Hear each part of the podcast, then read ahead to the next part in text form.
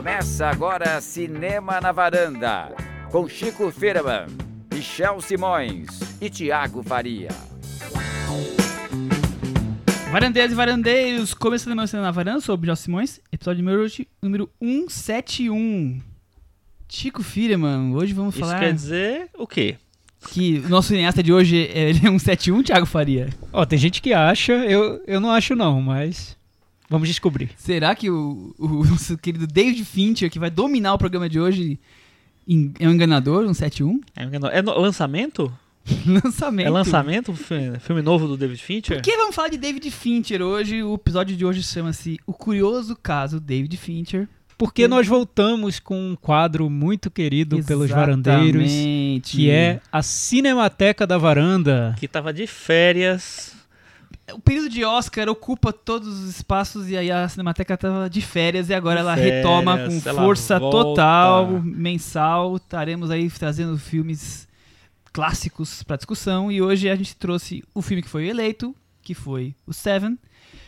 E aproveitamos, já que vamos falar de Seven, vamos falar do David Fincher, a carreira completa. Mas fala né? quais eram os filmes que estavam na disputa, Michel. Pois bem, primeiro os filmes que estavam disputando, que o Seven acabou sendo mais votado, eram Os Selvagens da Noite, Atração Fatal e Duro de Matar. Mas E foi uma votação expressiva, Michel? O Seven ganhou. Não, foi, foi bem equilibrado, sabia? O Seven teve cinco votos a mais do que o Selvagem da Noite. Foi, foi bem equilibrado. Mas o Seven, Olha. desde o começo, estava liderando, então o David Fincher sempre na, mantém na liderança. Pra quem não conhece, Manteca da Varanda, cada um de nós quatro escolhe um filme, entra em votação e os varandeiros que decidem qual filme vai ser. Ano passado a gente teve filmes como Cabo do Medo, Vidas Secas, O Enigma de Outro Mundo, Psicose, A Casa do Lago, 2001, Odisseia no Espaço. Foram as- os filmes que Então essa é a, parte da a Cinemateca. sétima, oitava Cinemateca da Varanda? Acho que você me deixou aqui sem uma contagem. Quando a gente lançar nosso sistema de streaming para competir com a Netflix, o Varanda Flix, esses filmes estarão lá com certeza. Estarão lá, com É. certeza. É a sétima Cinemateca da Varanda. E a gente pode montar uma locadora física, inclusive, também, com os... Só para contrariar, né, Chico? Só pra contrariar. Exatamente. Vai ter Então, o DVD do Só pra contrariar também lá. então, antes da gente falar do Seven e revelar quem foi a pessoa dos quatro aqui que escolheu o Seven, como a Que a gente, gente faz faz, misterinho. misterinho. E, e aí a pessoa conta por que, que, que o filme foi escolhido, algo mais sobre isso. É, David Fincher é um cineasta americano que nasceu em Denver, foi criado na Califórnia, tem 56 anos. E ele com 8 anos ele pegava a câmera do pai pra fazer filminhos em casa. E o dia que ele foi assistir o Império Contra-Ataca nos cinemas, ele alucinou e foi ali que ele meio que decidiu que queria trabalhar com cinema. E aí ele voltou pra casa com oito anos fazendo e fez um filme chamado Cidadão, que ou quer dizer, E hoje ele dirige filmes do universo Marvel. Fim da história, acabou. Quase isso. Com 18 anos, ele arrumou um emprego na empresa de animação do George Lucas.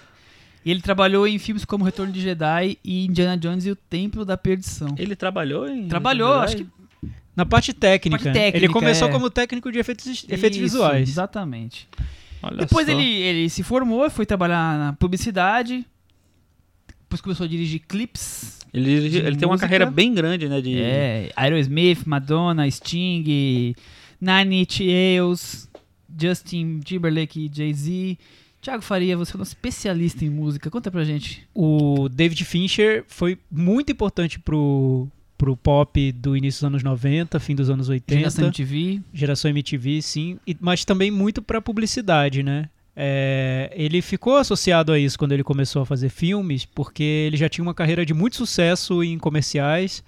Só que eu acho até curioso para quem gosta dos filmes do Fincher entrar lá no YouTube e pesquisar comerciais David Fincher. Os comerciais do Fincher, eles já tinham uma pegada muito, às vezes até contestadora, agressiva. E eu li uma entrevista com ele que ele diz que quando ele fazia publicidade, ele não fazia a publicidade que queriam que ele fizesse, ou de um jeito arrumadinho, bonitinho, perfumado. Ele fazia os, os filmes, as peças publicitárias que ele queria fazer. Ele abriu uma produtora como sócio, co-fundador, e essa produtora chamada, chamada Propaganda Films foi onde vários outros diretores começaram a carreira, como Spike Jonze, próprio Michael Bay, Gore Ver- Verbinski, enfim, vários diretores começaram lá.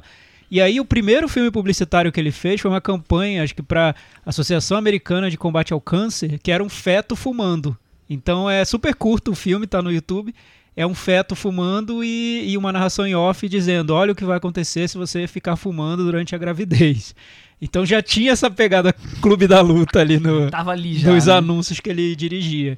E os clipes também foram super inovadores, principalmente nesse lado da, da inclusão de. é, muito, sempre com muitos atores negros, mulheres gays. Ele fez o clipe Vogue da Madonna, que virou um símbolo da, da, da comunidade gay. Enfim, Ele não fez era Freedom do George Freedom Michael, de George que Michael. é um, um marco também. Então nunca foi um diretor muito certinho, muito tímido. Ele sempre colocou ali o, a opinião né, dele. em tudo que ele fazia, né? Eu não vou saber de citar a fonte, eu não lembro agora, mas eu vi alguma coisa de alguma pesquisa dos 100 melhores clipes de todos os tempos da MTV, que seis eram dirigidos pelo David Finch. Eu não duvido. viu? Ele tem, tem vários filmes marcantes, o, o- é, clipes marcantes. O, o Express Yourself da Madonna também é dele. E ele fez um que esse daí é meio fora da casinha, que é Bamboleo, dos Gypsy Kings. Olha isso. Olha só, esse é um, é um clássico Aí perdido. sim, hein? Bamboleio. Tá fez coisa do Billy Idol, fez. Foi, Cradle of Love. acho Cradle que é of um- Love, é um clássico exatamente. da MTV também. Paulo Abdul, ele fez também. Abdul, também. Ele dizia que o- os clipes pra ele foram a escola de cinema que ele não frequentou, Roy porque Orbison. ele aprendeu a dirigir com pouco dinheiro e pouco tempo. Muito bem. Bom, ele fez 10 longas, duas séries de TV conhecidas e começou como como contra- o diretor contratado para fazer Alien 3 às pressas, porque o- o- não estava dando certo o, o roteiro escrito anteriormente e o diretor que, tá, que tinha assumido mandaram todo mundo embora e traz esse moço aí que tá fazendo clipe, que tá fazendo sucesso, traz ele para filmar aqui. E ele começou na série Alien, então ele já começou um negócio grande, né? Não foi. Já. É, é é interessante essa escolha, né? Um diretor estreante para fazer uma série já super conceituada, com tantos compromissos comerciais, né? Mas eu acho que, ele, que essa escolha foi muito baseada nessa coisa da linguagem nova para a época, que é a linguagem dos clipes. Os clipes estavam no auge nos anos 90, né? Então era 92, Alien é, 3. era 92, exatamente. Então foi uma uma aposta meio que para mudar o conceito mesmo. Só que não deu muito certo, é, né? não deu. É, foi um Ele, fiasco, né? ele teve Nem vários foi tão ruim problemas. assim, é, mas- eu, não- eu não acho um filme Também tão não ruim. acho o filme Eu ruim. E eu também lembro não. quando eu vi, é porque eu não revi desde então, eu vi no cinema e tudo. Eu não, não achei tão ruim. É, foi muito mal recebido. foi muito né? foi mal recebido e, e ele detestou, porque ele detestou o processo do, de filmagem. Ele brigou muito com a Fox, a produtora do filme. É, várias decisões dele a produtora não bancava, então foi um filme ali bem dividido com, com os executivos da, da Fox. E ele diz que foi tão ruim a experiência de, de filmagem que ele parou de fazer filmes depois e queria não, não ter voltado ao cinema. Ele disse que preferia ter um câncer a vol- voltar a fazer Olha filmes. isso. Ele detestou. E, eu, e eu, eu vi uma entrevista até mais recente dele que ele fala que a pessoa que mais detesta esse filme, o Alien 3, é ele. Ele tem certeza disso. Porque ele odeia. Nem acho que seja tão ruim, realmente. É, eu acho, eu acho irregu- irregular, né? É problemático, mas. É, então, aí o que aconteceu foi que ele voltou a fazer clipes. Ele fez um clipe muito importante pra época do que chama Love is Strong, do Rolling Stones, que foi um clipe que a MTV exibiu até não poder mais. E ele recebeu o roteiro do Seven. Ele disse que estava lendo sem compromisso, porque não pretendia fazer filme algum. Quando ele chegou na parte final do roteiro, ele pensou: "Pe- para tudo. Isso não é, não é o que eu costumo ver num filme sobre serial killer, num filme sobre investigação. Esse momento aqui da, da narrativa é muito fora do comum. Não tem como terem feito algo que fuja tanto das regras do gênero. E ligou para a agente dele e falou: Olha, eu vou topar fazer esse filme sim, por causa do final. Aí a gente disse: Olha, Fincher, desculpa, mas esse final a gente entregou a versão errada do roteiro para você. A gente entregou a primeira versão, esse final já foi mudado. Não querem fazer esse final. Ele brigou muito, depois com a ajuda do Brad Pitt, para fazer o filme que ele queria ter feito, mas não teria sido desse jeito no, no Exato. primeiro momento. Exatamente. Vamos falar de Seven? Então, Cris, você foi a pessoa que escolheu Seven. Olha só, já fui revelada assim? Por que você escolheu Seven, Cris? Não sei, eu acho que é porque eu vi que tinha entra- acabado de entrar na Netflix, né? Entrou Foi. relativamente há pouco tempo e é um dos meus filmes favoritos do, do, do David Fincher. Eu, eu, eu gosto muito da filmografia dele como um todo, né? Eu acho que a filmografia dele, salva aí uma ou duas exceções, é bem equilibrada, bem autoral, bem, assim... Não sei, eu acho que tem uma assinatura muito forte em todos os filmes. É, qual a relação primeiro. Antes, que a gente, como a gente combina, quem, lembrando quem não conhece na Cinemateca da Varanda, todos nós reassistimos os filmes, ou assistimos pela primeira vez, pra assistir. Então, antes de perguntar o que vocês acharam do filme, qual a impressão que vocês tinham de Seven passada, de quando vocês viram? Qual a relação que vocês têm com o filme, o próprio David Fincher no começo da cinefilia? Me digam sobre isso. Eu, você sabe que eu tinha uma memória completamente errada do Seven. É engraçado isso, né? Porque anos 90 tinha aquela coisa, o cinema americano tava meio que sei lá, se transformando talvez, buscando uns outros caminhos mais. É, trazendo meio vernizes, assim, tinha muita pirotecnia ali e tal. E eu, na minha cabeça, apesar de ter gostado muito, muito do Seven no, quando eu assisti, na minha cabeça, passado vários anos, eu nunca tinha revisto o filme. Na minha cabeça, ele era um filme mais editado, mais picotado, até porque eu acho que o David Fincher veio das coisas. É, era um filme mais cheio de filtro, é um, era um filme mais dirigido de uma maneira mais é, alucinadazinha. E eu levei um tapa na cara, porque na verdade não é Sua nada memória disso. estava te traindo. Tava traindo, eu botei ele num, num balaio que ele não participava, assim. Ele, ele é um filme pop, é um filme que hoje em dia algumas, inclusive algumas escolhas dele viraram um padrão assim nesse tipo de filme, mas é, é um filme diferente assim do que eu estava imaginando assim. Mas na época eu gostei bastante do Seven. Eu lembro que o Seven ele estreou mais pro fim do ano.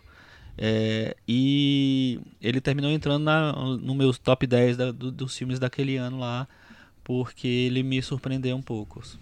E você, Thiago? É, aconteceu algo muito parecido com o que aconteceu com o Chico.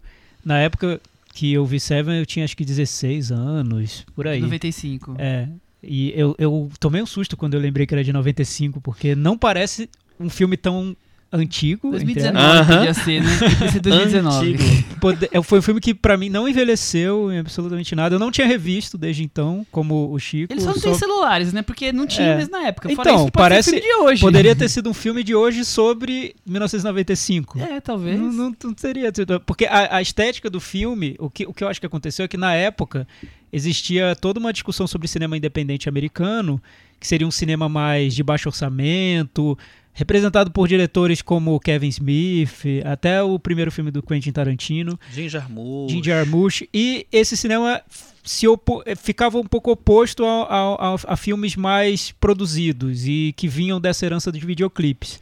Então, para muitos cinéfilos, esse foi o meu caso, o David Fincher tinha um lado ali Parecia um, um diretor 171 mesmo, que estava usando truques de videoclipe para entrar no mundo do cinema de uma maneira que muita gente na época não, não via como algo muito autêntico. Só que aí eu acho que muita gente cometeu erros, inclusive eu, porque Hoje eu vejo que Seven não tem tantos truques de, é. de clipes. É um filme que tem um, uma reverência ao cinema mesmo, tanto ao filme noir quanto a um cinema dos anos 70 do William Friedkin, por exemplo, que é uma referência que o, o, Fincher sempre cita quando ele fala no Seven, e tem mesmo, ele quis fazer um filme policial com essa carga um pouco realista que a gente via no cinema dos anos 70 e também com esse lado pulp que tinha no, nos filmes no ar.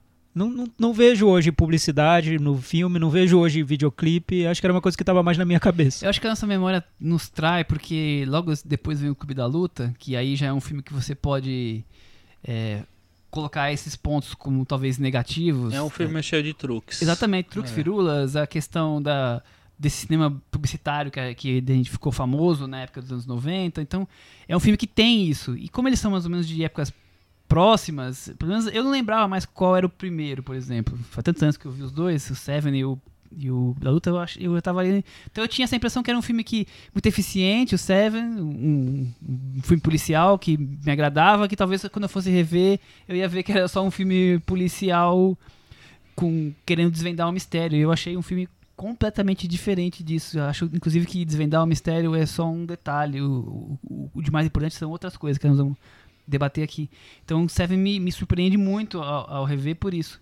Depois, talvez o Fincher, em Clube da Luta, faça isso que se tornou talvez um pouco de marca no negativa das críticas do começo da carreira dele, que depois eu acho que ele consegue acabar né, com, com é, o que ele criou. Uma coisa que eu acho que talvez reforce essa impressão que a gente tinha e não era verdade, é que o seguinte, assim, eu lembro, isso eu lembro é, exatamente, assim, que o Seven me marcou pela preocupação visual. Ele tem uma preocupação visual muito forte, assim. É um filme que tem uma fotografia muito bem, bem pensada, muito é, calculada mesmo, tal, e uma direção de arte também muito bonita, muito muito competente, assim. Então, visualmente é um filme que eu vi que era diferente de outros filmes que eram feitos na época.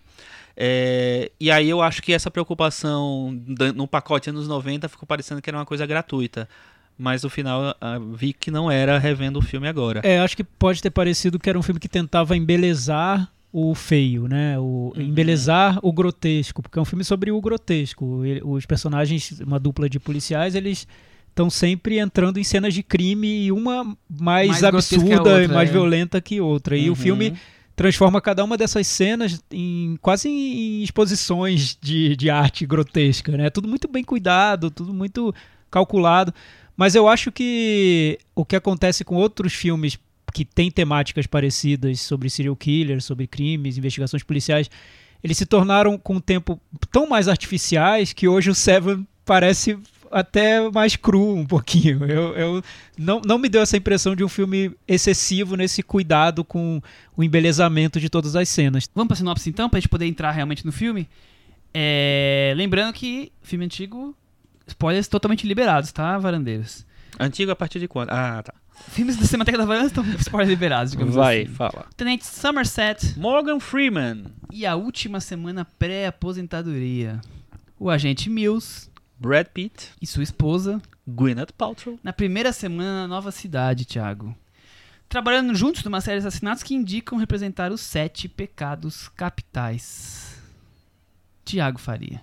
Sim, ele não identifica a cidade, mas o roteirista do filme ele diz que foi inspirado no período em que ele passou em Nova York, que ele passou um período que ele considerou terrível na vida dele. Mas é filmado em Los Angeles. É filmado né? em Los Angeles, mas em nenhum momento identifica. Não, é, uma pode, cidade é. que carrega tudo É de uma negativo Gotham que City. tem num cenário urbano É. mais contemporâneo. É, né? é interessante isso Gotham porque em, várias, disso. em vários momentos é, é- é lembrado isso, né? Ah, eu não gosto dessa cidade, eu vim por cá por acaso. O Morgan Freeman pergunta pro Brad Pitt, "Pra quê? por que, que você veio parar aqui e tal? Então tem uma tem um papel é, importante na, na trama, na, no estabelecimento dos personagens lá, essa coisa da cidade, mas não- a cidade não é mencionada.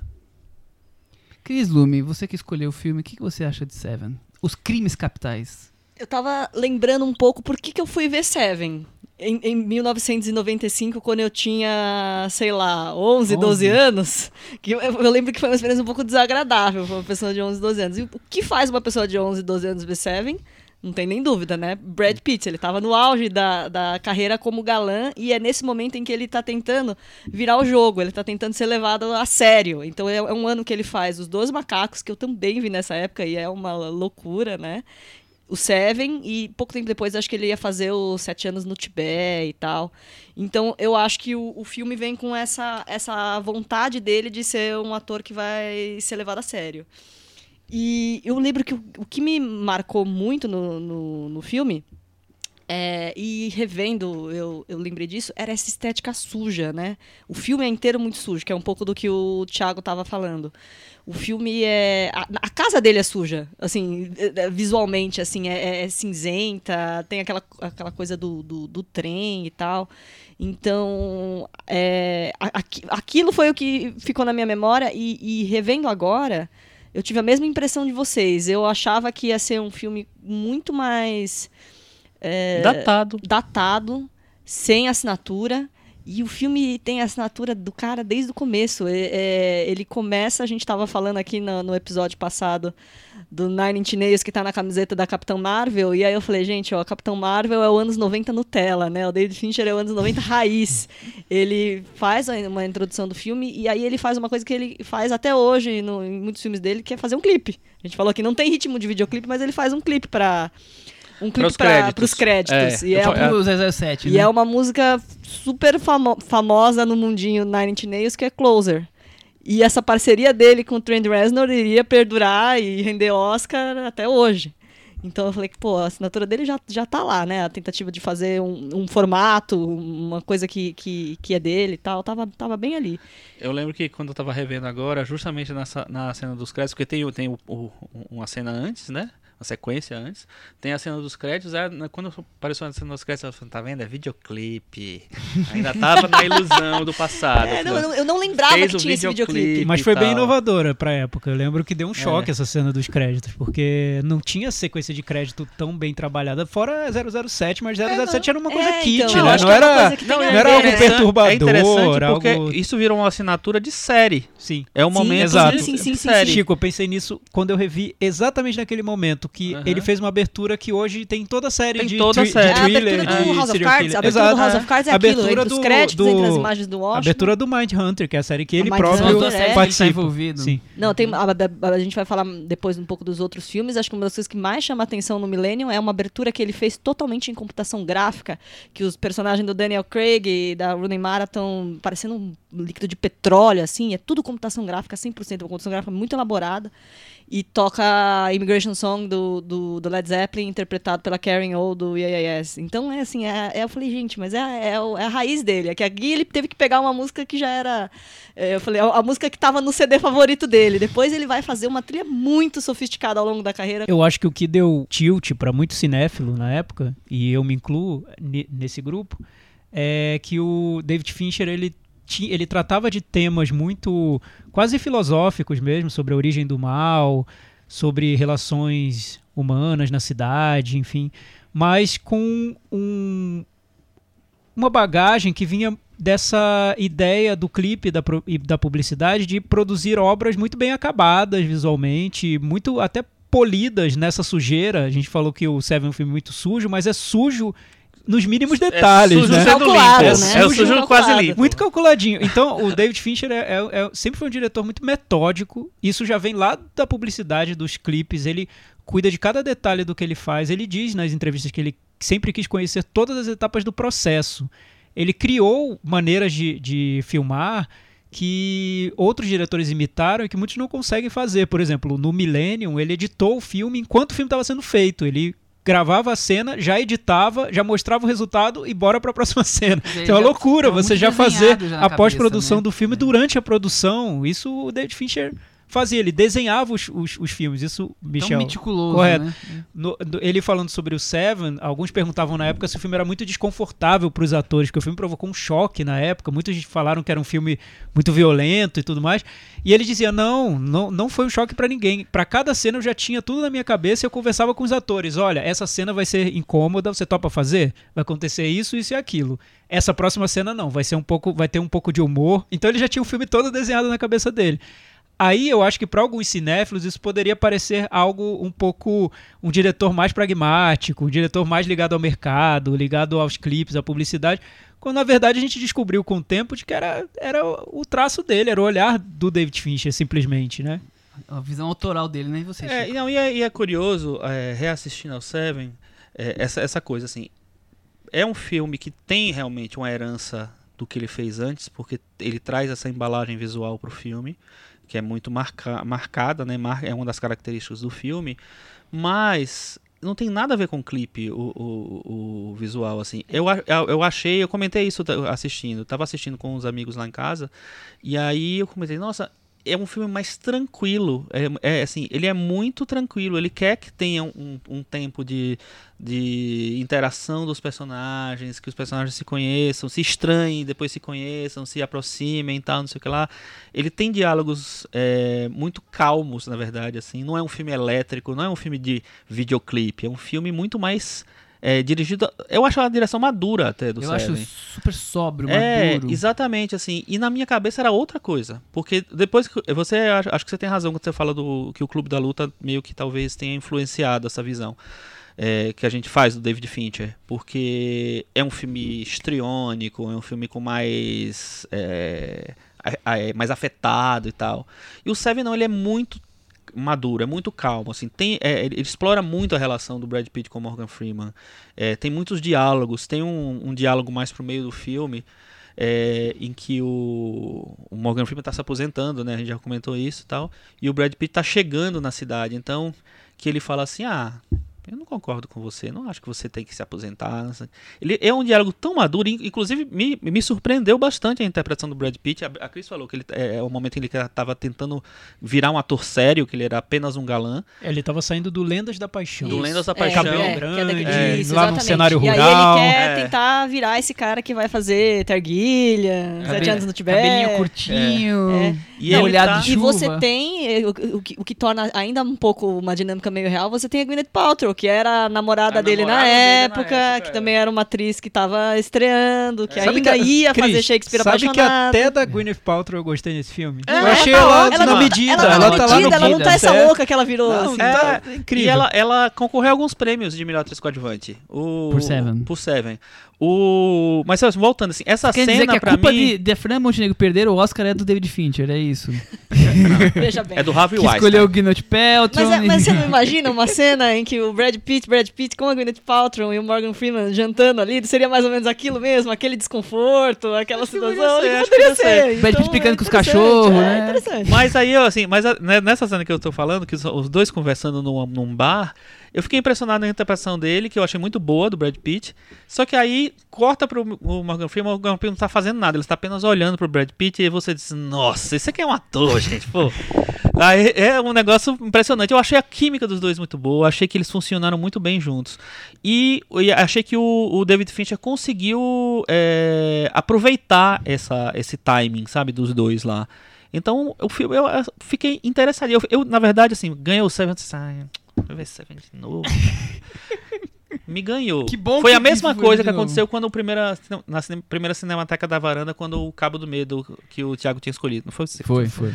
Que eu lembro que eu disse, ai, cara, aquele filme todo histriônico. Eu adorei quando eu revi. E dessa vez eu gostei de novo muito do Seven. Foi bom você ter falado do Cabo do Medo agora, Chico, porque eu acho que o Seven vai num caminho diferente. do, Total, o, o Cabo do Medo total. ele tá sempre ali testando os limites do próprio filme, levado pra esse la- levando para esse lado Do histriônico. público, sim. É. Já o, o Seven, ele, eu- ele me pareceu nessa revisão, foi muito controlado, Muito. no bom sentido mesmo. Mais um filme clássico. Sim, em tudo. totalmente. O roteiro ele é, ele é todo exato, em tudo que ele quer fazer. Uhum. Começa como uma espécie de buddy movie mesmo, de, de parceiros que não tem nada em comum. Um com o É. outro. É, um, um veterano rabugento. Quase uma máquina mortífera sério. É, né? o, o Morgan Freeman é o veterano rabugento que tá saindo já do, do trabalho, já detesta a cidade, acha que a cidade tá toda degradada, a violência tomou uma proporção que ele nem consegue entender mais. Quer morar num chalé, esquecer Nada do mundo, presta, né? ele quer ir embora dali. Enquanto que o Brad Pitt é aquele novato tão empolgado e imaturo que faz cada cagada, mas com muito amor, muita paixão. É. Que Arrogante, é- vou é pegar, prender todo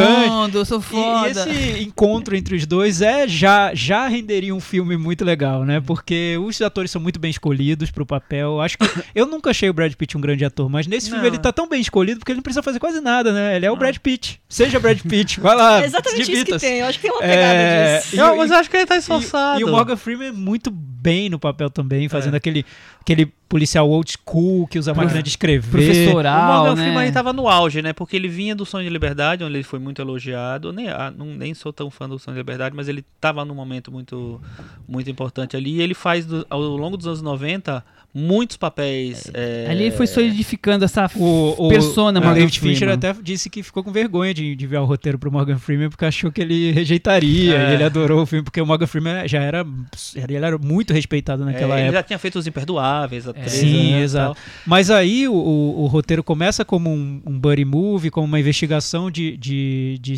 crimes, de serial killer, e ele vai aos poucos ganhando essa densidade de ser uma discussão mais filosófica, até chegar nas cenas finais que isso explode de um jeito que não poupa ninguém, vira um filme muito radical no final. Mas até chegar ao final, eu acho que é uma narrativa clássica quase perfeita mesmo. Tá tudo nos devidos lugares. Os diálogos são calculados, é, Muito, é. o que precisa ser dito e É. nada além. A cena do jantar que a, que a Cris falou é uma cena só, mas que você consegue ali ver as interações entre os personagens numa, num ambiente familiar e pronto, acabou. Não precisa mais Eu, mostrar eu- nada. eu acho que isso que é o segredo. Você faz um filme policial, um filme neo-noir, onde os crimes são pesados, tem um, um gostinho de você querer desvendar o mistério, ou querer entender a relação de cada um dos pecados capitais com cada crime e entender o que, tá, o que vai vir a, a seguir, que é o que normalmente um filme policial de serial killer nos dá, né? Quer dizer, você quer adivinhar o próximo passo.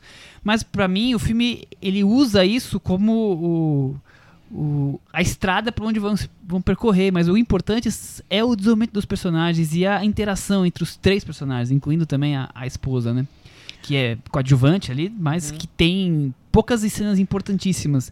E isso é o segredo do filme, é essa relação, essa química e o quanto você vai conhecendo esses personagens a ponto de chegar no final apoteótico e ele ser o que é, porque você já conhecia os personagens a ponto de falar, não, realmente faz todo sentido a maneira como cada um dos personagens é, age naquele, naquele final E apoteótico. é muito interessante, muito interessante porque o, o roteiro, se você for colocar, pensar friamente, assim, ele é muito calculado, né? Ele é muito calculado para poder encaixar. Até porque você você tem que ser sete crimes capitais, Ah, sete pecados capitais É, para se ele encaixar ele na é muito trama. metódico, né? Ele É. tem sete. Faltam sete dias para aposentadoria do Morgan Freeman, do personagem Morgan Freeman. O filme é marcado por cada dia da semana. É. Sete crimes, É. sete pecados. Tem uma questão com o número 7 e os prédios que aparecem, É. que aí os mais detalhistas acabam encontrando. No final, o, o horário em que o clímax ocorre é sete. Às sete, Às sete e horas. pouquinho. É, só citando o nome do roteirista, é And- Andrew É. Kevin Walker. Ele acabou se tornando um parceiro do Fincher em outros filmes depois. É, é, ajudou a resolver roteiros que não estavam tão bem amarrados. É, mas ele enfim. assinou pouca coisa. Mas assinou eu, pouca eu- coisa. eu- depois do, do Seven, ele fez é, fez umas coisas pra TV. Ele fez 8mm, além do Cavaleiro Sem Cabeça. Aí fez uns curtas e o Lobisomem. O último roteiro de filme dele é o de O Lobisomem. Mas, É, eu, mas eu de li, Chico, 2010. que parece que no quarto do Pânico, o, é, o David Fincher chamou o roteirista para dar um- um- uma Uma geral ajeitada, ali no roteiro e amarrar, amarrar as pontas. É, Uhum. é um roteiro muito preciso, eu acho. É, Até, até me, me impressiona saber que ele passou por tantas versões, ele passou por 11 versões e o David Fincher queria filmar a primeira, né? Porque tinha o final que ele, que ele gostou. jeitinho. né?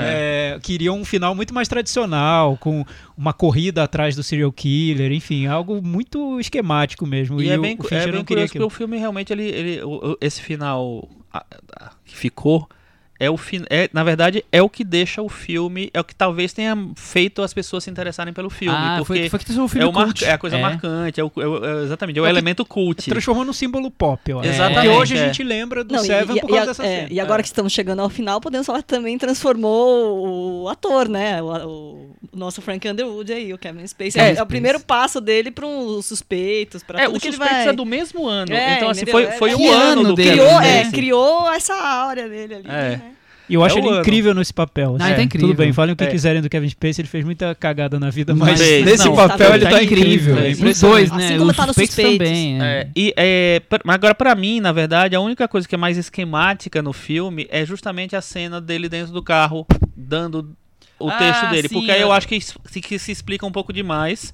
Eu, eu- eu É, entendo que um pouco o Brad Pitt tá ali com um papel querendo, tipo, marcar Provocar. a confissão do, É. do personagem, mas eu acho sim que a- ali a, a coisa não funciona tão bem. acho Mas que- a função importante dessa cena, eu acho, apesar de realmente ser mais esquemático, mais didático, né? É que o personagem do Morgan Freeman vai percebendo as semelhanças que ele tem com o, o serial killer. Que aí eu acho que o filme ganha um outro, uma outra Outra dimensão. visão. Que até ali parece que o filme tá comprando o discurso do Morgan Freeman de que o mundo não presta, de que tá ficando cada vez mais violento, de que os crimes estão chegando a um ponto em que não dá pra entender. Mas aí, quando o Morgan Freeman percebe que o discurso do serial killer é exatamente igual ao dele, Fala, algo "Peraí, né?" clica ali, É. até pro espectador também. Porque até hoje eu vejo pessoas criticando o Seven, e eu pensei nisso quando eu tava revendo o filme, criticando o Seven como se o Seven comprasse o discurso do Morgan Freeman.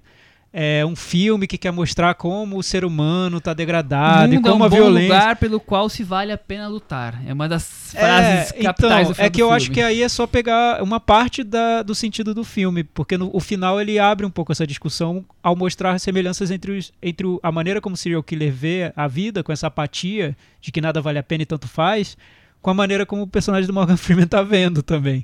E isso gera um desconforto. Acho que o filme quer chegar a um outro tipo de reflexão e não simplesmente mostrar que o mundo não presta. É, e eu, eu, eu gosto muito da maneira em como ele insere a, a personagem da Gwyneth Paltrow. É, ele, ele- ele estabelece a, a relação dela com o personagem do Morgan Freeman, porque é fundamental para o final ter aquilo, né, para você ter todas as relações emocionais ali todas. E ao mesmo tempo, dentro de um filme que é tão esquemático, que ele tem na verdade uma função um esquemático assim, que é tão planejado. Né? É, ele é, é- essa relação tudo bem, tem um, um, um efeito que precisa ter.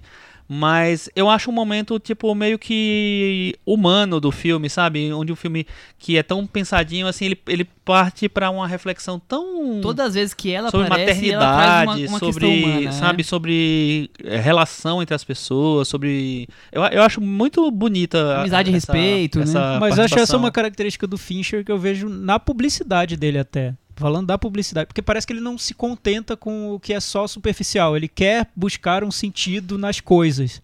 A gente vai falar um pouco depois dos, dos outros filmes dele, mas eu vejo isso na rede social, por exemplo, que é um filme muito marcado com diálogo, diálogo, diálogo. Parece que você não tem nenhuma abertura para reflexão, mas ele faz ali no final uma análise de como são aquelas pessoas, como foram criadas aquelas relações. Então ele está sempre em busca de um uma mais ali. camada filosófica nos filmes dele, apesar de, da estrutura muito calculada de tudo. Cris? Não, eu também acho isso. Tava lembrando da rede social, ele, ele começa e ele acaba com, com uma coisa que tem a ver com o relacionamento do, do personagem principal, né? Apesar de toda aquela histeria de, de, de negócios, de mundo dos negócios, de nas novas tecnologias e tal, ele, ele tenta pegar isso. Ele pega no, no, no, no caso do rede social, a, amizade do, dele, do- dos dois personagens lá que vão, vão criar o Facebook. E acho que no Seven isso tá super bem, bem contemplado. Pra mim, o que chamou a atenção do Seven foi exatamente isso que vocês falaram. Que eu acho que ele tem mais a ver com o David Fincher de hoje do que eu imaginava. Talvez mesmo o- essas características mais aguçadas talvez tenham mais a ver com, com outros filmes da, da, da filmografia dele. Esse, esse começo aí, esse primeiro filme mais. é, tem tudo a ver com o, o estilo autoral dele do- dos filmes mais, mais recentes. Filmes eu e acho. séries. A- até esse, até esse Séries? fatalismo dele, claro, a- e esse lado, essa fixação dele pelos thrillers, que ele adora fazer thriller, e pelo mundo dos serial killers, que também é um tema que ele é, é- tem uma obsessão por isso, né? É, você nota que ele se interessa muito pelo assunto, então não, não parece gratuito, não parece que ele só está mostrando aqueles crimes pra chocar quem tá vendo, mas ele, ele entende como começou, a época em que começaram os crimes praticados por serial killers, a série Mind Hunters é muito sobre isso, ele, quer, ele mostra que tem uma ligação com a maneira como a América se transformou nos anos 70 e de onde surgiram aquelas, aqueles A crimes serial killer e cultura pop. É, né? ele, ele, ele adora esse tema e pesquisa o tema, então isso tá, tá claro nos filmes. E ele é muito fatalista também. Eu, eu noto que ele, ele tenta sempre provocar um desconforto nos filmes que ele faz. No Clu- Clube da Luta é o exemplo mais extremado disso, mas em todos os filmes você nota ali que tem algo fora do lugar. Garota Exemplar também é um, é um ótimo exemplo Esse final de, de um filme de Seven. desconforto.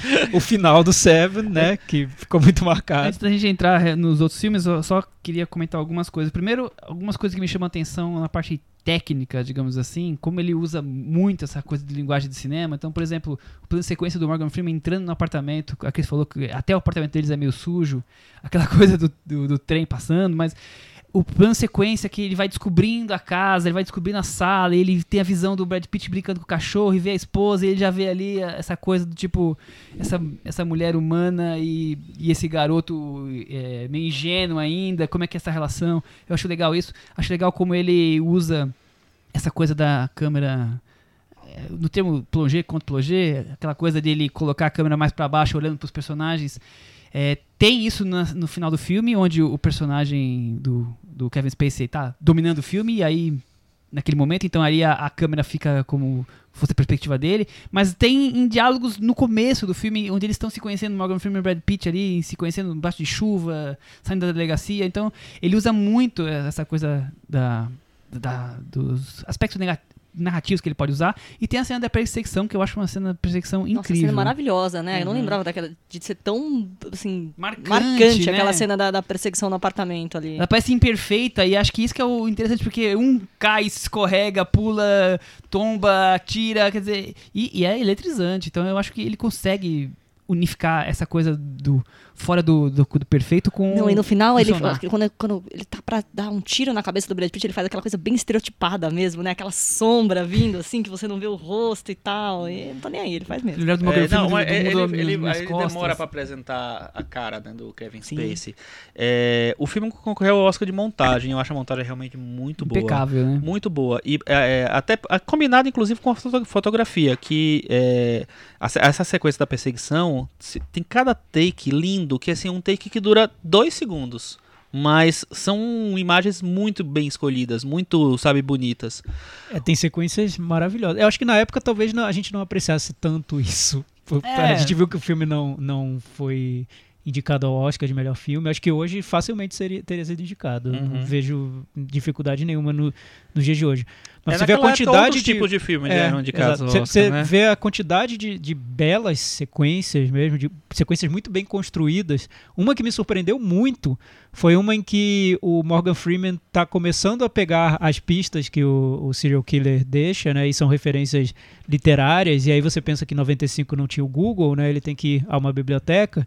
E aí ele chega nessa biblioteca para pesquisar as referências, ele está sozinho na biblioteca, então você vê primeiro um plano geral com várias luzinhas verdes iluminando cada mesa, e tem os funcionários, os seguranças jogando pôquer no andar de cima, e ele começa a pesquisar as referências dos livros sozinho.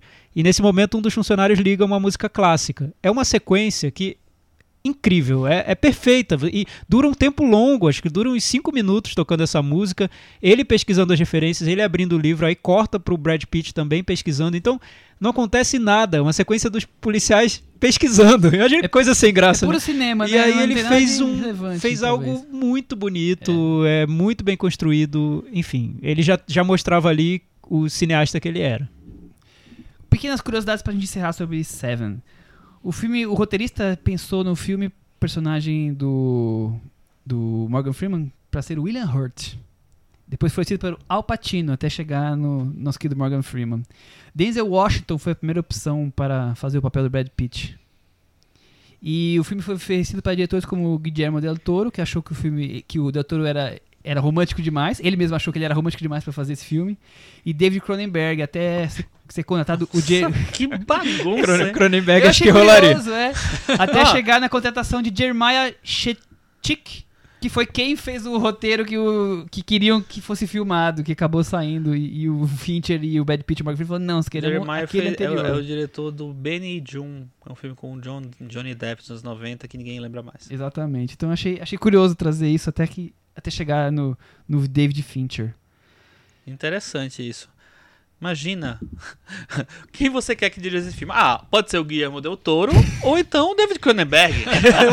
tem, tem, um longo, tem uma longa escala aí, né, entre um diretor e Não, outro. e aí acho que curioso você falando dos atores é que se fossem esses outros atores, talvez você não teria criado essa dinâmica do cara mais experiente pro cara mais velho. Eu acho que eles ainda deviam estar afinando, né, o que, que ia ser esses dois personagens. É, eu acho e- que essa dinâmica é muito interessante. É, eu li que o Denzel Washington não aceitou porque achou o filme muito pesado e foi fazer no mesmo ano, no ano seguinte, Colecionador de Ossos, que, que tem uma temática bem parecida. Mas que é um típico thriller, né? Ah, sim, muito é- mais, muito na, mais padrão, seguindo a fórmula é, e muito tudo mais mais. padrão. Muito ruim esse filme. E, e o Brad Pitt é, desistiu de fazer. Apollo, É. Apollo 11 Apollo 13? Eu nunca sei. Apollo 11. Apollo 11 pra fazer Seven. Desistiu. É, ele assim foi convidado e falou: Não, eu vou fazer Uhum. o Seven. É, mas o Seven foi Apollo." uma surpresa. Acho que o filme custou 30 milhões e foi um dos maiores sucessos de, de 95. Rendeu muito. Segundo Então foi uma surpresa. Que, que foi É. mal recebido no primeiro, É, né? e, e não à toa moldou a, a trajetória do David Fincher. Ele voltou a esse tema várias vezes. Ele hoje gosta muito do Seven, é um filme que ele trata com muito carinho. É, mesmo. ele provavelmente só virou o David Fincher por causa do Seven. É, Ele talvez não tivesse bala pra fazer um clube da luta. Mas o que eu acho legal de rever hoje é que hoje a gente já respeita mais o David Fincher. O David Fincher já teve duas indicações ao Oscar, a crítica já perdeu esse ranço que tinha com ele de ter, ser um diretor publicitário, até porque hoje não faz mais sentido essa discussão, ninguém fica se pegando tanto nesse, nesse, nessas questões. Hoje se valoriza diretores que na época também sofriam esse tipo de preconceito, como o Shyamalan, é um outro caso de é diretor mas da ele, era meio, sei lá, como que a gente fala do Guy Ritchie hoje, né? Naquele começo dessa coisa publicitária. Mas ele provou que ele era um grande cineasta e o Guy Ritchie provou que. Provou. Mas muito por causa do Clube da Luta, eu acho, né? Sim, sim, o Clube da Luta acabou bagunçando. Bom, eu tinha levantado no começo que eles têm 10 longas. O Alien 3 foi o primeiro, depois vem Seven. E, e tem uma- depois uma quantidade de filmes aí muitos serial killers ou filmes policiais de suspense, mas ele tem um filme ou outro que foge um pouco desse padrão. Foi indicado ao Oscar duas vezes por Curioso Caso de Benjamin Button e A Rede Social. Fez três filmes com o Brad Pitt. Acho que são algumas coisas interessantes. Chico Firman. E tem um, um projeto que ele vai deve assumir o Guerra Mundial Z 2. O- mais um filme do Brad Pitt. Então, Então, tava, eu- tava eu- previsto, mas, mas eu já vi coisa que parece que tinha sido cancelada. Chico, eu não sei eu fui, mais. eu fui Tem que- pesquisar entrevistas do David Fincher de várias épocas da carreira dele, e ele sempre tem projetos que ele abandona, acaba abandonando, e que são projetos muito absurdos quando você pensa no David Fincher. acho- Por exemplo, Acho que vou fazer. Missão Impossível 3. Ele dirigiria. Ele ficou levando até quase o quase o da processo de produção. Aí caiu pro J.J. Abrams. Dália Negra, ele iria dirigir. Ele falou, tem uma entrevista que eu li que ele fala, já tô preparando, ele foi pro Brian De Palma.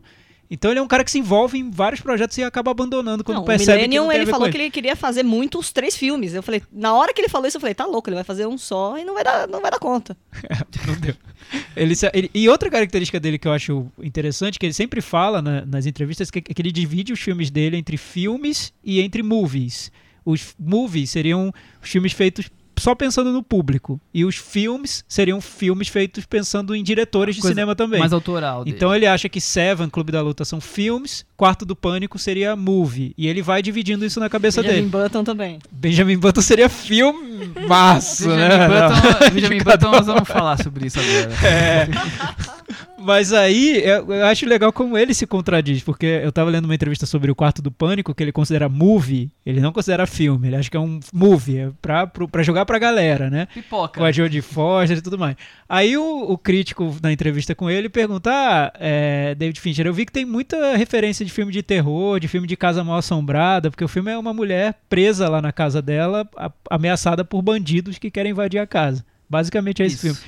Aí ele falou: não, não é essa a referência, é um filme sobre divórcio. É um filme sobre você não conseguir abandonar sua família e o que você leva. Pronto, já encontrou uma dimensão Ele já deixou de filosófica. ser filme. filme virou movie. né? Exato, então ele próprio se contradiz ali, mas ele divide muito bem os filmes que ele joga pro público e os filmes que ele faz para pro prazer dele e pra agradar outros diretores também. E aí, Chico, o que, que você acha de David Fincher? Ele tem uma carreira bem regular, irregular, tem obsessões. Olha, eu tô achando que eu gosto mais dele do que eu achava.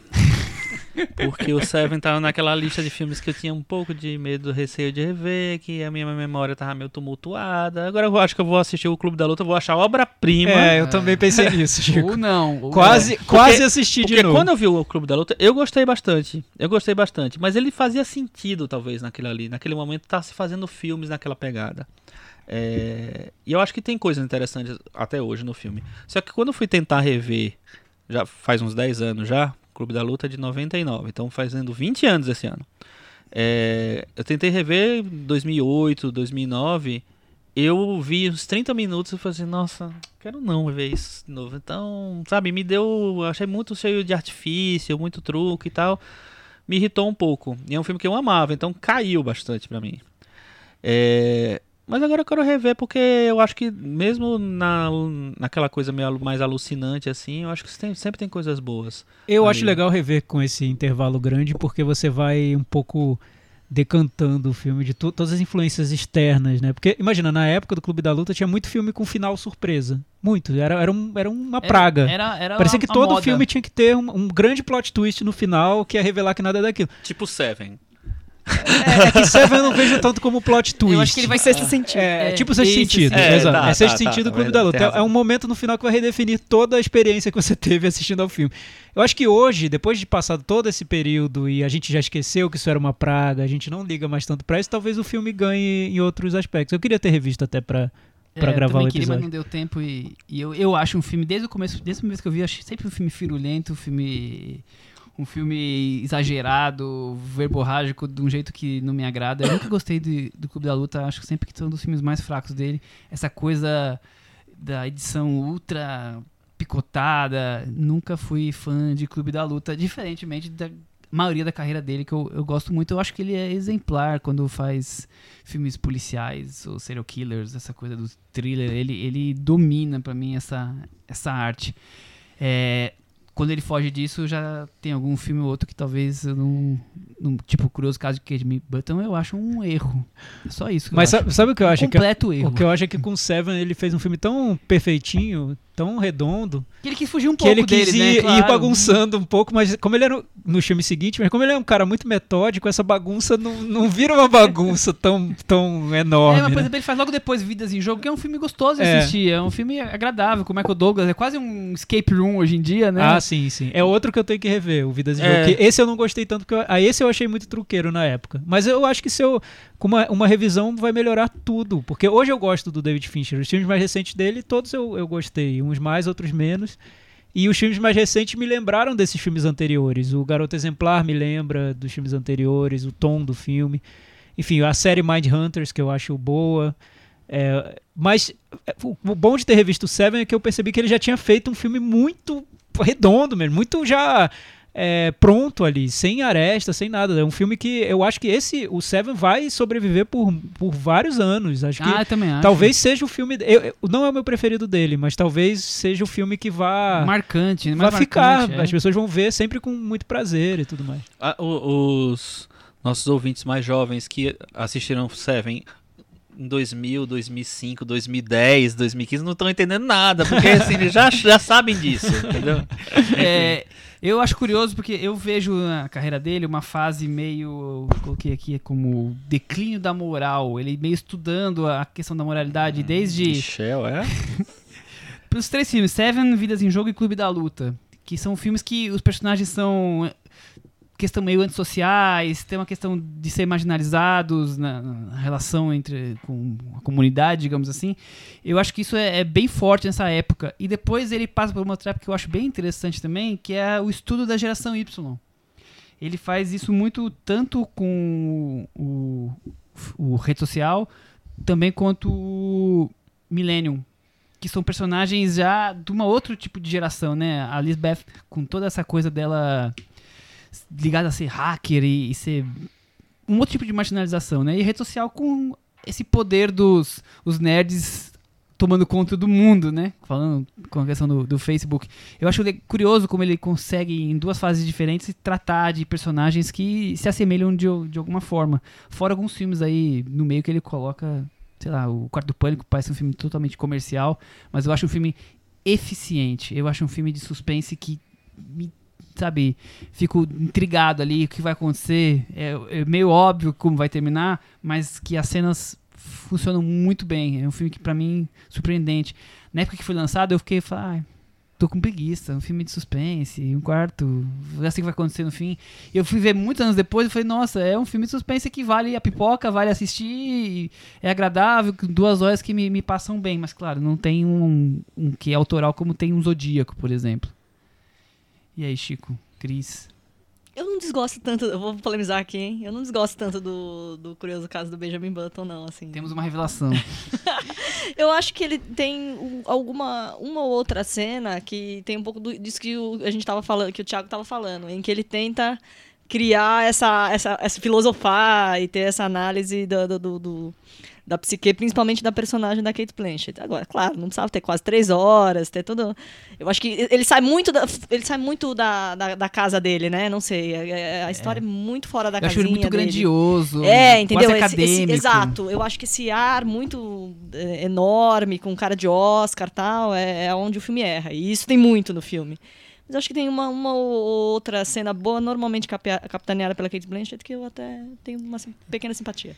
Tem essa, igu- igual o Aviador, eu sempre achei que o Scorsese fez um filme pra ganhar o Oscar, com toda essa essa cartilha aí que naquela época ainda valia. Hoje em dia acho que não vale mais. Mas acho a diferença é que o Benjamin Button, apesar de todos esses problemas, eu concordo com a Cris, é um filme pra Oscar, né? Total, total. Total. Ele quis fazer um exatamente é- um isso. gran- Ele um quis grande fazer um filme épico. grandioso, épico e tal. É, mas, mas ele é muito. Ele ainda é muito metódico, né? Até na Sim, estrutura do sim, filme, sim, que é um personagem Não, ainda- voltando. Imagina, né? ele, ele tem essa, essa coisa cronológica, então aí que ele pode É, fazer a coisa então. esquemática mesmo, né? Assim, tum, tum, tum, tum. Não tem É, mas ao mesmo tempo, ao mesmo tempo que é bem acadêmico, concordo totalmente, acho um filme chatíssimo. Nossa, enorme, Mas- enorme. Eu te lembro é. de, me- de ficar contorcendo na cadeira. Mas eu acho que tem uma coisa de, da estranheza da, da história, do personagem, não sei o que lá, que eu acho que deve ter atraído ele mais pro projeto. Não apenas fazer, vou fazer um filme pra ganhar o Oscar tal. Porque é um, um projetão.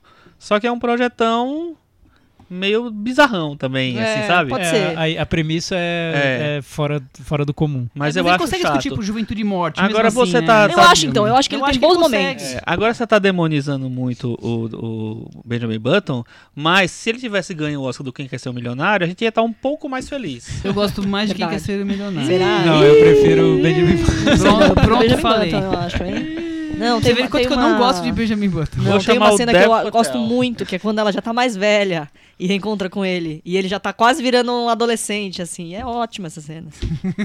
É, deu, deu pra ver que ele queria ir fundo na filosofia dele. Sim, ali, né? sim. É. O problema é que talvez ele, ele- talvez ele fique discutindo demais. É, Duas horas e.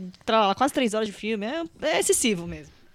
Eu acho que o David Fincher é um caso à parte mesmo, porque ele é um diretor que ele tem esse interesse por ficar discutindo questões de, da, da existência, psique, de, de relacionamentos, tudo, mas ele sem sair do, do cinema mais clássico, mais industrial, mais comercialzão mesmo. Então, é como se ele jogasse essa questão: dá para ser um diretor de arte dentro da indústria? Jogasse na cara do público mesmo, né? Porque em nenhum momento ele vai parar pra fazer um filme muito radical e muito fora dos padrões. Acho que o máximo que ele chegou foi o Zodíaco, que é um filme que foge um pouco do que se espera de um filme de serial killer e leva a trama pra uma incerteza absoluta. E isso realmente pro público médio é incômodo, bem incômodo.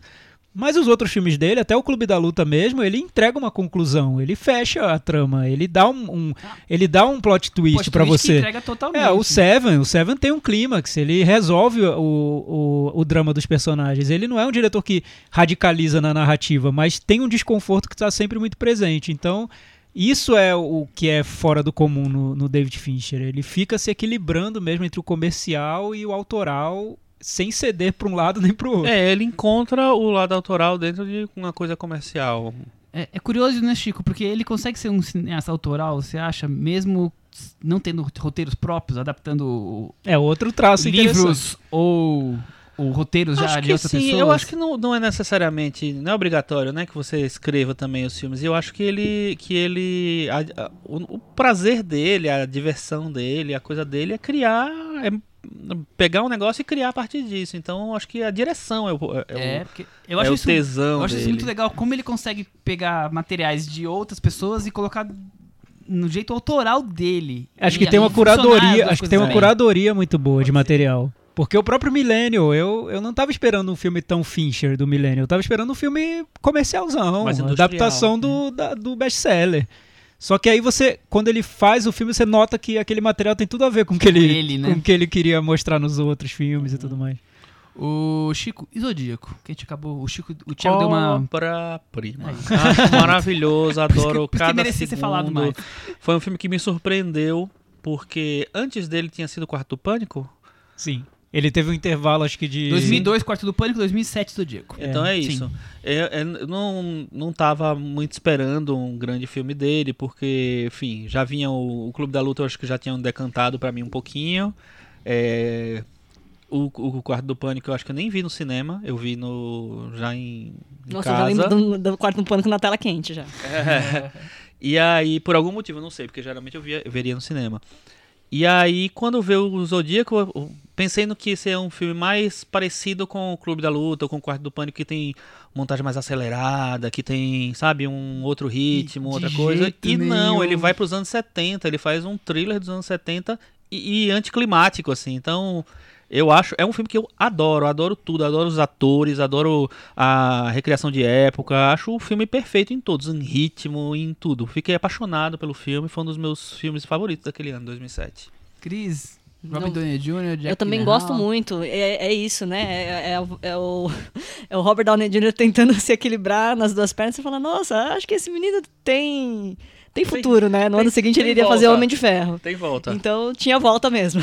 E é do mesmo ano do Tropic Thunder, não é não? Eu acho que, é. é, é, é, é, é, é no aquela momento em que ele tá ele tendo... volta, né, é, é nem a volta, né? É o grande auge dele, que eu acho que ele nunca foi tão grande quanto É que ele, era prometia muito quando, quando jovem e depois. Por causa do Chaplin, né? É. Assim, ele prometia muito, talvez, como um ator de eventualmente ganhar um Oscar, de ser um ator até mais desse, desse lado, assim, né? De, de- de ser um, um Não, e, e- talento. e ele, Não tem, ele um tem vários mas- filmes dos anos 80, ele que ele Exatamente. era pós-adolescente, vamos dizer assim. Galanzinho É, e tal, né? Teve um filme dos anos 80 que, inclusive, é, ele é meio esquecido, esse filme, que é. Como é que chama? Meu Deus. Esqueci. É um filme que ele faz um cara que é viciado. Eu não sei se foi se ele se viciou. Aí ele Enfim, É o Abaixo de Zero. Abaixo de Zero. Esse aqui é um filme super arriscado para um ator jovem fazer e tal. E ele faz, hum, bem corajoso e tal. E ele tinha vários filmes naquela época que ele tava, sei lá, ele Não, podia e é seguir essa carreira é- e virar um, um- não um Tom Cruise, mas assim, vi- E, e, e pra esse lado de tentar ser um ator reconhecido eventualmente em premiações. é, e aí tal, depois quando ele, acabou faz o. Chaplin, a gente acha que ele vai conseguir, sei lá, uma carreira de ator mais sério, mais importante e tal. Ele faz o Shortcuts também, ele tem um papel muito bom no Shortcuts do Robert Altman. E depois aí ele se perde para as drogas. Isso, e não, e aí quando Até ele vira. Retorno Triunfal e quan- agora. aí quando ele vira o Tony Stark, aí ele poderia tentar se arriscar a tentar ter um lado em que ele vai fazer alguma coisa pra ele ganhar prêmio, ele vai lá fazer o solista, vai fazer o juiz, que é tudo tranqueira, É. né? São os filmes sérios, são tudo São tranqueira. puxados, isso aí são Então bem acho que é bom o puxados. David Fincher chamá-lo de novo, quem sabe melhor. Eu também acho. Ô, Thiago, outra coisa que eu achei curiosa, analisando a carreira dele, porque como ele faz muito filme de serial killer, muito suspense, isso tá muito ligado a um público mais masculino. Mas eu, eu- tem muitos filmes que a personagem feminina são importantíssimas, ou inclusive as protagonistas. Não? Desde Alien 3, que é- temos a Ripley ali, até o Quarto do Pânico, que tem a Judy Foster, o Garota Exemplar. Exemplar. Então, assim, ele não ele não tem essa, essa, essa pecha de, de- do, do gênero, não é. não- ele não prega, ele coloca É. os gêneros, digamos assim, sem. É, eu acho que isso nem, nem passa pela cabeça pela dele, cabeça talvez. dele. Né? É que tendem a vender os filmes dele para um público masculino. Ele fala isso sobre o Seven. Ele diz que ninguém sabia como vender o Seven. O estúdio viu o filme e ficou em dúvida. O que para quem vai querer ver esse filme? Porque falavam as, as mulheres querem ver o Brad Pitt sem camisa e os homens querem ver Ação. a ação e não tem, e não é bem Não isso. tem nenhum dos dois, né? O Brad É. Pitt tá tentando fazer aquela virada na carreira, então o filme não é aquela entrega pro É. público Aí, feminino aí disse que, aí, aí ele disse que co- tentaram vender o filme para fãs de luta, de boxe. Tipo, porque não tinha pra quem vender o Seven. O estúdio ficou ali. Deu, de deu- luta, deu tela azul, né? No, no, no estúdio. E eu acho que acontece isso. O Zodíaco é o caso principal. Não dá pra quem vender esse filme, né? Porque, em tese, seria um filme inspirado num caso real de um serial killer, né? Mas na verdade é um filme sobre a incerteza, sobre você buscar e não encontrar Sobre jornalismo, né? Tem tanta sobre coisa a busca ali. por é. alguma coisa que você não sabe que se, que se vai conseguir. Porque Uma obsessão pelo, por essa aventura de procurar, de pesquisar, de querer É, saber o que, tem, que aconteceu. tem desde descobrir o que aconteceu até o quanto você deixa a sua vida particular pra- Exato, em busca exatamente. dessa E obsessão. aí eu acho que é um talento do David Fincher, que é transformar cenas que poderiam ser muito chatas em coisas muito eletrizantes. Tipo, o Zodíaco é isso. A cena que a gente acabou de falar aqui do Seven, da pesquisa na biblioteca. Não, essa da Rede social é isso, gente. A hora que o cara tá lá, tac, tac, tac, tac, tac, criando o Facebook, tem coisa, fazendo código, tem coisa mais chata do Como é que que ele fazer consegue código. fazer Ele isso, né? transforma isso na cena mais eletrizante da história do cinema, assim. O cara tá fazendo acontecer, né? Ele, ele, É. ele dá uma pilhada que é O sensacional. rede social é ainda mais arriscado. Eu, eu não sei, é que eu acho o Zodíaco realmente o filme que ele radicaliza mais e é o meu filme preferido dele. O que acontece com a rede social é que é um filme muito falado, né? É um filme que é De diálogos o roteiro ácidos, do Aaron né? Sorkin que parece que caberia, teria que ter mais duas horas para que o roteiro fosse falado num ritmo né? normal, assim, de, da vida. Sem colocar o- Ele, um, um e-mail de velocidade. é, ele parece né? que tá em fast forward É. mesmo. Tá todo mundo falando muito rapidamente. Mas o tema era tão urgente, essa coisa da criação do Facebook, que acho que o filme ganhou um, um apelo ainda maior. Mas eu não acho que seja um filme fácil também, não. Não, Acho e que ele tá vai, e os ele vai pra essa do investigação do, Fincher. ser humano novamente, né? Assim, essas relações, a coisa de amizade, a relação com a menina que ele gostava, tá tudo E lá. um, e um olhar muito duro para essa geração, né? É, eu acho que com o tempo a rede social vai, ficar, vai virar um filme mais forte ainda, porque pra, é, que, que quando essa geração vai crescer e vai se ver, talvez, nesse filme, e Vai poder madura, analisar o que o pra- filme é. queria ter Não, e dito. um filme é ousado, né? O Facebook não, não tinha o tamanho que tem hoje, mas já era muito grande e ele resolveu peitar e colocar a ideia que eles, que eles tinham de como tinha sido criado, né? Tá lá. Rede social, Chico Firma. Eu gosto bastante do filme, nunca revi, na verdade. Mas eu gosto, eu gosto bastante do filme. E ele finalmente ele fez um filme que o Jesse Eisenberg pode ser o Jesse Eisenberg, Eisenberg e tudo bem. Ele, ele nasceu E com o esse Jesse Eisenberg não o tá, Eisenberg. não tá fazendo piadinha nesse filme, olha só. Não tá fazendo essas esculhambações aí, Colocou comportado, não tem é. nada É. disso. Não, e eu acho, eu acho que é isso. Ele, ele não cria um demônio do Mark Zuckerberg, mas ele chega perto ali. Ele, ele bota, ele cria um, um maior milionário do mundo dos maiores como um cara né, frio, calculista, intolerante e que puxa o tapete mesmo. É de brasileiro ainda por cima. Sociopatas, né? Sociopata. Ele filmou psicopatas e nesse é sociopatas. São Exatamente. pessoas que Ele têm essa dificuldade de e- relacionamento, tratam to- a todos com frieza e pensando só nos negócios. E ele no faz dinheiro. isso sem demonizar, né? Quer dizer, o demonizar tá nas, tá na, nas ações e não nas interpretações, digamos assim, né? Então eu acho que isso é muito curioso. É, talvez ajude também a- essa coisa da frieza, mas são, o que- como ele age dessa forma. Então ele é um sociopata, mas ele não é um- só um menino nerd no computador, quer dizer, não é um vilão cheio de maldades. Ele tá só, é, talvez, egoísta, se, que se torna um sociopata, quer dizer. Acho que Mas nessa dificuldade de filmar a realidade no calor do momento, né? O rede É. social é, era Tem muito... muita ousadia na rede social. E aí os dois últimos filmes dele, né, Cris? Millennium e A Garota Exemplar. Eu sei que você gosta muito de Millennium, por isso que eu... É, eles, eles têm uma ligação porque são dois filmes que são adaptações de, de livros, né? Mas o. ele Mil- volta ao thriller Exato. de arma na mão, e o digamos Millennium eu assim. acho, assim, um, um primor de edição. Eu, o, o que eu acho fascinante na história é que ele tem que filmar.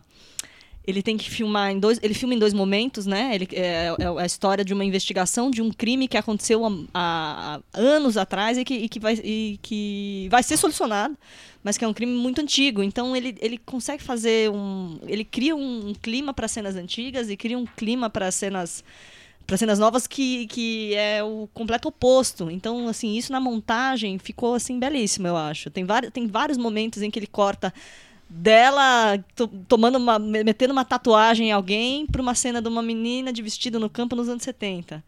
E eu acho que ele faz uma construção da personagem da, da, da protagonista, da Elizabeth Salander, que é sensacional. Que acho que só um cara como ele consegue, conseguiu criar mesmo, recriar a personagem, né? Tirar a personagem do livro e recriar uma personagem ali que ainda que tem que tem essa sensibilidade, ela tem uma relação com a figura do Daniel Craig que, que vai se desenhando nas, nos, nas pequenas, nos detalhes, né? Nas pequenas coisas, na última cena em que ela tenta dar um presente para ele, não consegue. E então ele consegue fazer os dois de novo, ter o thriller e ter o, o relacionamento com os personagens. E o fato de ser o Daniel Craig também é, é, é quase uma piada interna, né? Porque ele é o 007. Então você tem aquela abertura que parece 007, tem várias situações que parecem de 007, mas a grande estrela é a, é a menina, né? É a, é a Rooney Mara nesse papel super forte, assim. Eu, eu gosto bastante. E é interessante porque ele faz esse- filme que já tinha ganhado uma, uma versão para o cinema. É, A Sueca. versão sueca, versão né? que é sueca, que fazia pouco, pouco tempo antes. Pouquíssimo né? tempo. Dois anos, três É, anos. com, antes. com, com uma atriz que depois iria É. entrar em Hollywood também, que é a Naomi Rapace. Então, e que a que, que única. foi fazer depois Prometheus, E né? que a É, o única Sassariari. coisa realmente marcante dessa versão era justamente a Nome Rapaz. Então, Ele é, consegue recriar a personagem, então né? é como ela recria a personagem, ainda deixa. A, a Rooney Mara concorreu ao Oscar de melhor Sim, atriz. Eu Então, eu, acho- em em relação à personagem sueca, eu acho que ele consegue dar mais fragilidade pro personagem. É isso que Uhum. eu acho mais, mais instigante e mais interessante da, da versão do David Fincher. Porque ela, ela não consegue ser aquela. Ela tenta ser aquela fortuna, louca, hacker, cheia de piercing e tal. Mas ela não consegue bancar aquela imagem 100% do filme. Ele consegue dar os momentos de, de fragilidade dela. E eu acho que é esse, isso que o, que o Fincher faz bem.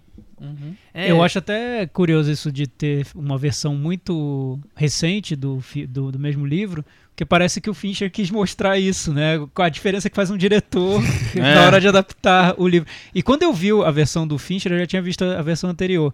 É, eu achei tão superior, Não, tão superior em tudo. E- né? E, engraçado, Eu que aí eu conversei com várias pessoas depois e muitos preferiam a versão anterior e eu ficava. as- as- É que eu acho, isso- eu acho Eu esse cinemão, você não assim, viu, cinemão de, você de não assinatura, viu o assim, né?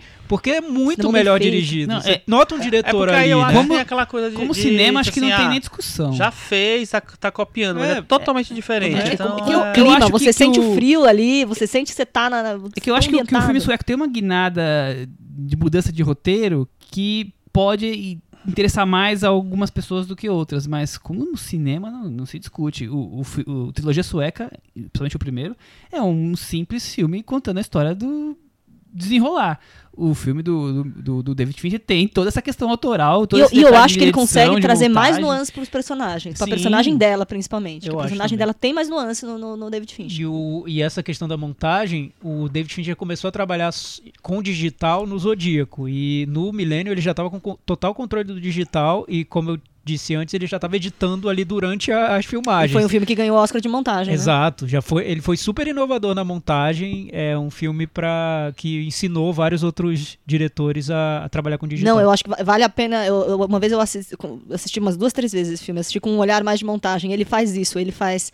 Na- muita, ele faz eh, algumas narrações em off e ele faz cortes de cenas do atual pro, pro antigo, assim, que você nunca pensaria, sabe? Assim, transições entre cenas atuais e antigas, que você fala, como que ele conseguiu pensar numa coisa dessa, assim? É, não, não é uma coisa amador, tipo eu tava falando no Vice, que ah, o sapato do George Bush tremendo é o mesmo sapato do cara que tá tomando bomba na Síria. Não é. É uma transição, assim, que é de sacada. É a- foi o segundo filme dele que, que ganhou montagem, né? Porque foi, foi anos seguidos. Né? O Rede Social tinha ganho montagem também. E o Millennium ganha logo depois. Logo a seguida. Eu já acho o Garoto Exemplar, eu já acho um filme meio mais do mesmo. Não me agrada muito. Eu gosto. Eu acho bom, assim, ok. Mas eu já acho que ele não consegue nem de longe passar perto do que, do que o livro traz, né? Essa coisa do, da dualidade que o livro traz, que cada página é pelo homem ou pela mulher, e aí você fica na dúvida de um lado ou do outro. Eu acho que no cinema ele teve dificuldades, eu achei um thriller mais padrãozão. Aquela divisão dele de movies e de filmes ficaria longe dos autorais. É, mas, é- mas eu também acho que tem uma discussão ali sobre o quanto você conhece da outra pessoa, é, o que essa pessoa guarda, que você nunca vai ter acesso a, a- a isso. O filme começa com o, o personagem tentando imaginar o que tem dentro da cabeça da, da, da mulher, literalmente, né? Ele mexendo nos cabelos dela. E o filme vai muito nesse sentido. Eu tinha lido o livro antes, eu achava que ele não conseguiria adaptar bem, eu me surpreendi, eu gostei. Achei uma adaptação não só fiel ao livro, mas que traz toda essa essa carga autoral do, do Fincher mesmo, dos assuntos que ele sempre abordava. Isso que é o legal nele, ele escolhe bem os projetos que combinam com, com ele. ele, né? Quase sempre, né? Tipo, o Benjamin Button já não combina muito tanto com ele. E a gente fez o nosso top 5, então, nossos... É a volta do nosso- Top 5. Exatamente, nosso quarteto aqui, Faz- cada um elegeu, colocou na ordem os filmes do David Fincher e a gente tem aqui como é que ficou a nossa preferência. É, sempre a gente coloca os, os cinco e uma menção honrosa. A menção honrosa acabou ficando o Garoto Exemplar. O quinto colocado ficou Clube da Luta. Quarto colocado, Millennium, Os Homens que Não Amavam as Mulheres. Terceiro lugar, A Rede Social. Segundo lugar, Seven, Os Crimes, Sete Crimes Capitais. E o grande vencedor para nós, o melhor filme, Zodíaco. Opa! Ó, o Seven se deu bem com essa revisão, hein? É, o É, Seven subiu. conceito, com certeza, eu acho. Deveríamos Eu. ter visto outros também. A gente vai Talvez, ver. é. Ou não, eu, né? eu gostaria de rever Zodíaco. Benjamin eu vi Button. Zodíaco na época, já faz, já É, faz tempo, né? é, 2007. Zodíaco- Zodíaco eu, eu tenho que reveria rever. por Eu vi prazer. depois Zodíaco, é realmente... Eu, lembro reveria por prazer, prazer Zodíaco. muito, E muito. o Clube da Luta eu queria rever por curiosidade. É, o que eu mais quero rever é o Clube da Luta. É. Porque eu acho que esse vai mudar. Vamos ver. Esse é o culpado de tudo. Puxadinho da varanda. O que, que vocês têm aí pra, pra essa semana pra gente debater? Vamos falar do filme Imagem e Palavra do Godard, que estreou essa semana, né? O que, que você achou, Chico? A gente já comentou um pouquinho sobre ele na mostra, né? Mas Eu acho interessante o filme. agora. o, a maneira, a reflexão que ele faz. Acho que vai muito na linha do, do, do cinema que o Godard, Godard tem feito né, nos últimos tempos. E mas eu acho muito interessante quando ele migra do de uma coisa, né, de uma perspectiva em relação ao mundo para uma para o problema do mundo árabe, né? Ele vai muito, gosto muito disso no profundo disso.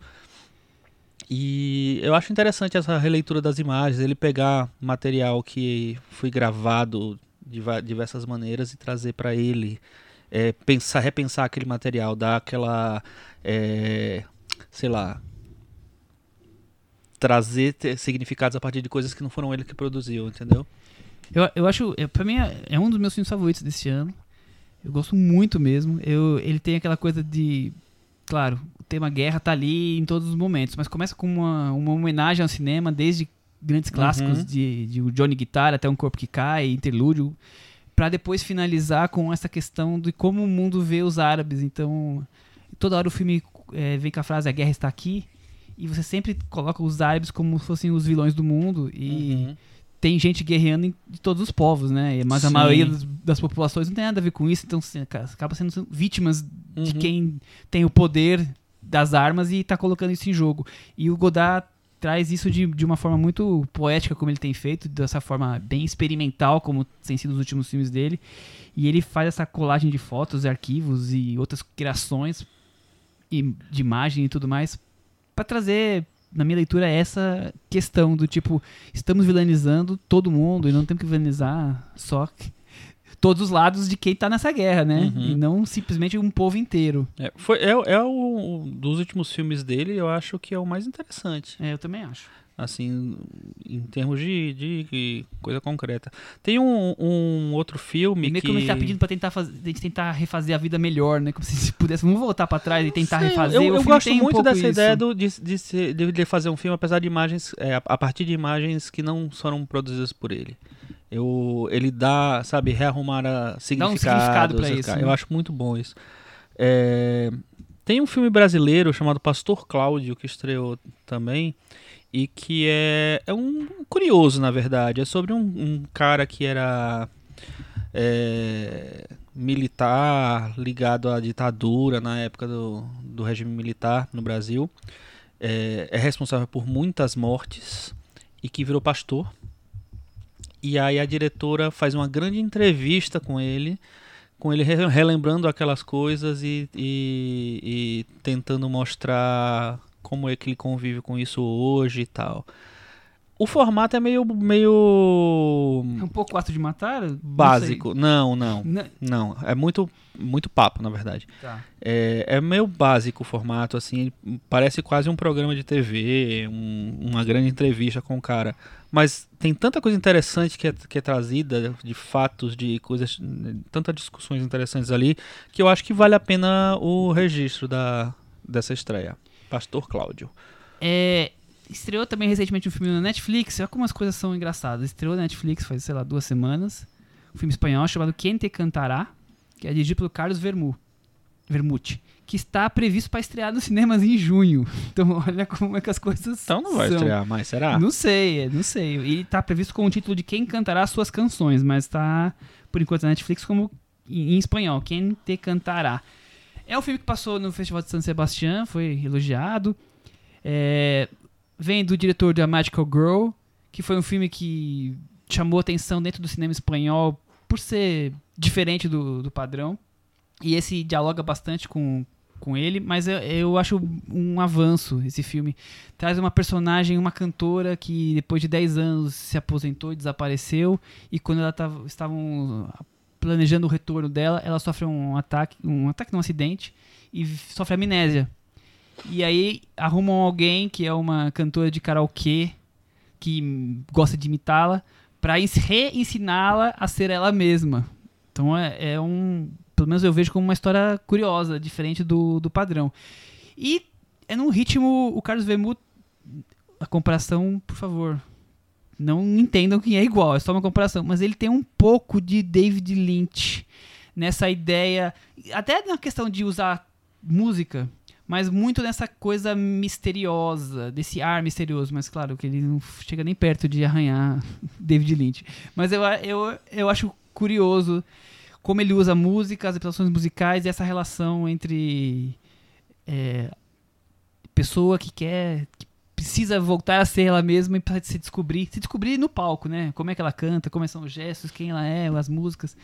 Eu achei um filme curioso. Então, quem tiver interesse por esse tipo de filme, vale a pena assistir. É, essa semana nós não temos Cantinho do Ouvinte ou temos? Temos. Olha Temos, por só. incrível que pareça. Porque tem, tem um comentário que não é tão novo assim, mas que eu achei tão curioso, porque nós já falamos aqui em outros episódios que um dos ouvintes fundadores do Cinema na Varanda, Muito bem lembrado, o Thiago. Henrique Miura, ele sumiu, né? Sumiu, apareceu, Ele deu uma abduzido. Sumiu. É. Mas o que aconteceu, já que você tá falando do David Lynch, acho que tem uma relação, pode ter uma relação. A irmã do Miura está comentando no nosso Facebook, a Cris Miura. Cris Miura virou fã. Virou fã do programa, tá acompanhando, tá lá ouvindo os episódios antigos. Então o Henrique Miura sumiu e a Cris Miura ocupou o lugar dele, viu? Chupa Olha, olha a relação. É, Aí ela deixou um comentário muito legal no episódio do Oscar que a gente fez, porque ela começou a ouvir nossos programas antigos e ela falou o seguinte: que ela ouviu o episódio 145 e a pauta eram os atores que estavam cotados pro Oscar, e ela pegou um diálogo que a gente teve que parece meio premonitório, que o Chico tava dizendo, é, temos aí uns filmes que não estrearam ainda, tem o Viggo Mortensen num filme lá dirigido pelo Peter Farrelly, sem o Bob Farrelly, aí o Michel interrompeu e disse, é, tá sendo um sucessinho, aí o Chico, foi um sucesso em Toronto. Aí o Chico falou, olha que uh, a Sandra Bullock ganhou o, filme, o, o Oscar de melhor atriz por Um Sonho Impossível, porque eu comparei com Um Sonho Impossível dizendo que o filme não ia dar em nada.